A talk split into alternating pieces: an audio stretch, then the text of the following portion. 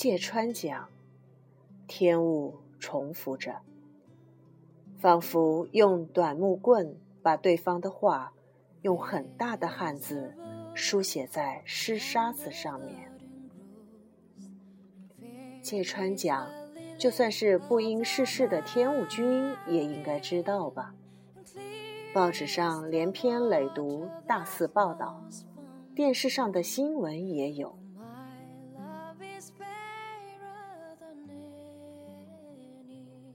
这能成吗？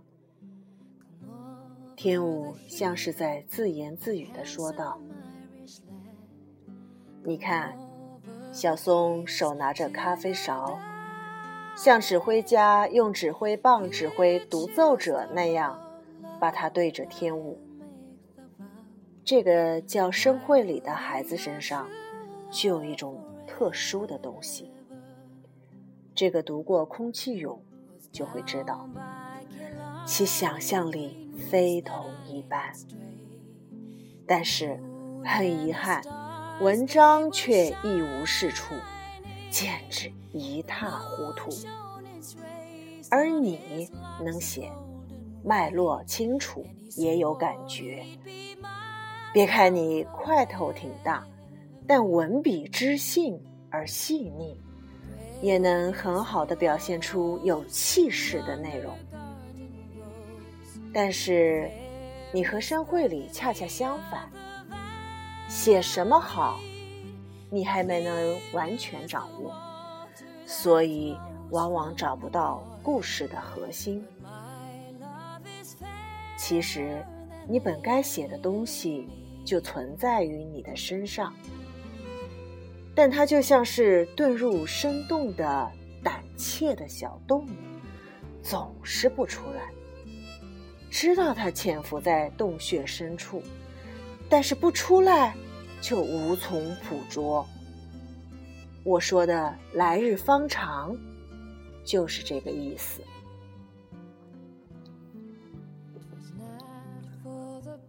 事情很简单。小松微微晃动着咖啡勺，继续说道：“把你们两人合二为一，包装成一个新的作家就成了。深会里的原始故事，由天物君组织成像样的文章。这个组合很理想，你有这个能力，所以我个人才一直支持你，对吧？”以后的事情交给我来办就行了。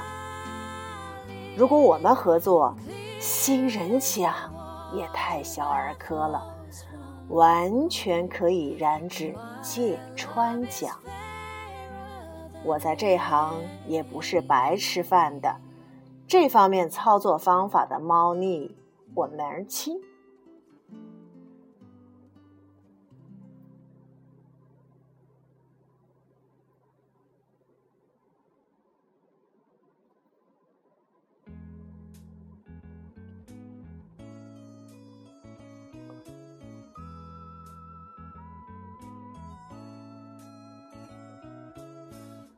如果拿到芥川奖了，那以后又如何呢？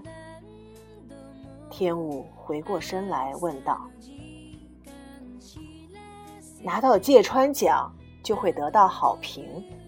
世界上大部分人基本上不懂小说的价值，可他们又不想落伍于流行，所以如果是获奖而成为热议话题的书。”他们就会买来读。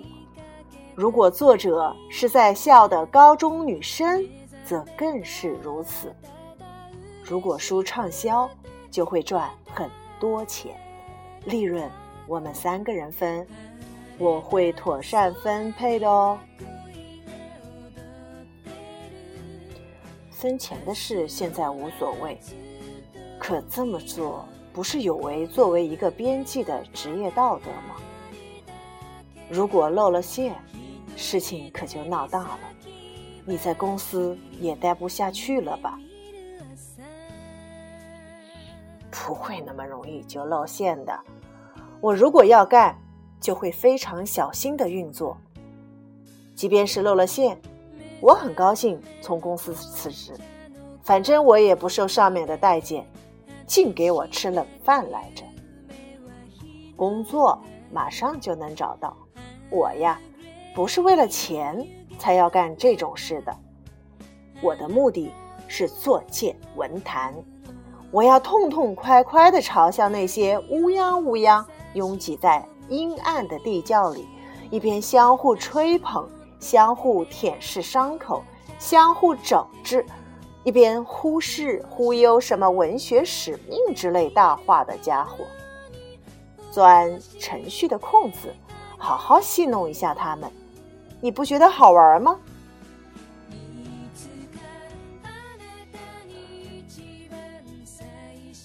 分工合作屡见不鲜。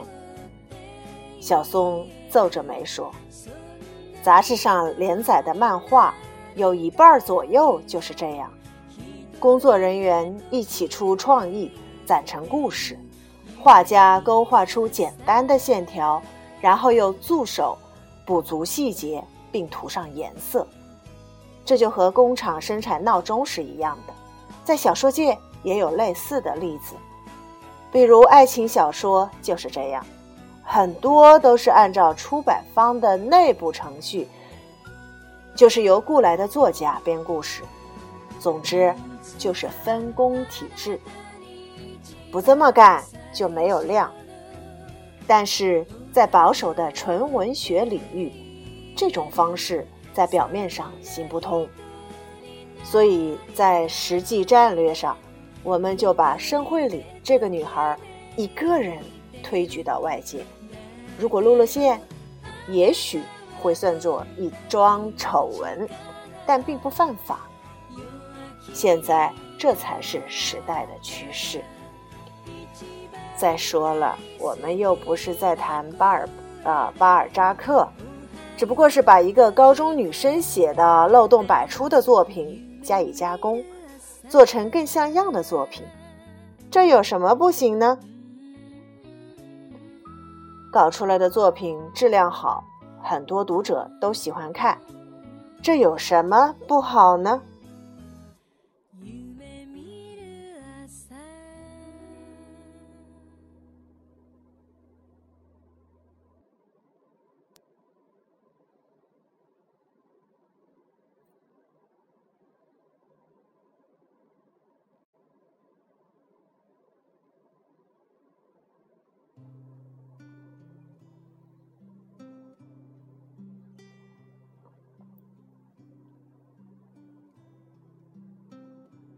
小松先生，我对业界的事情几乎一无所知。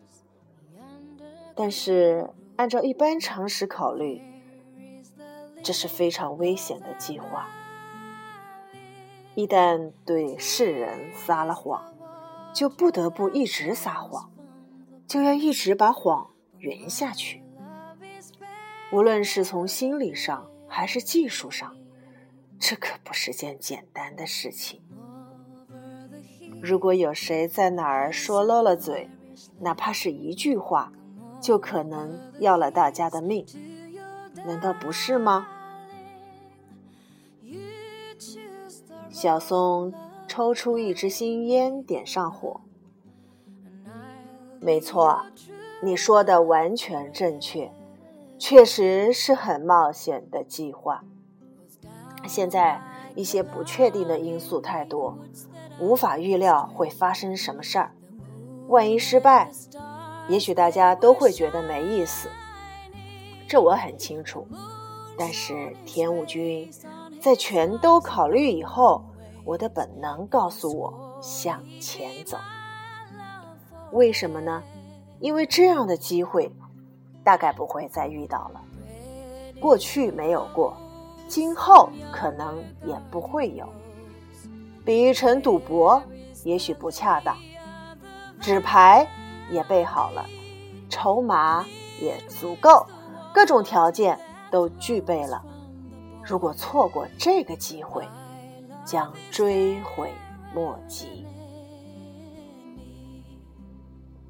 文学和股票没有可比性，两者是完全不同的两码事儿。不论好坏，文学是受到超越金钱的动机所驱使。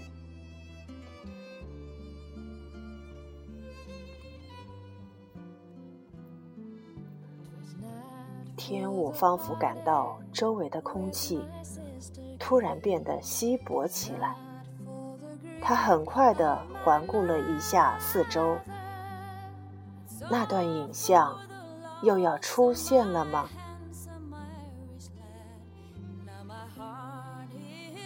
小松说的总是对的，为什么呢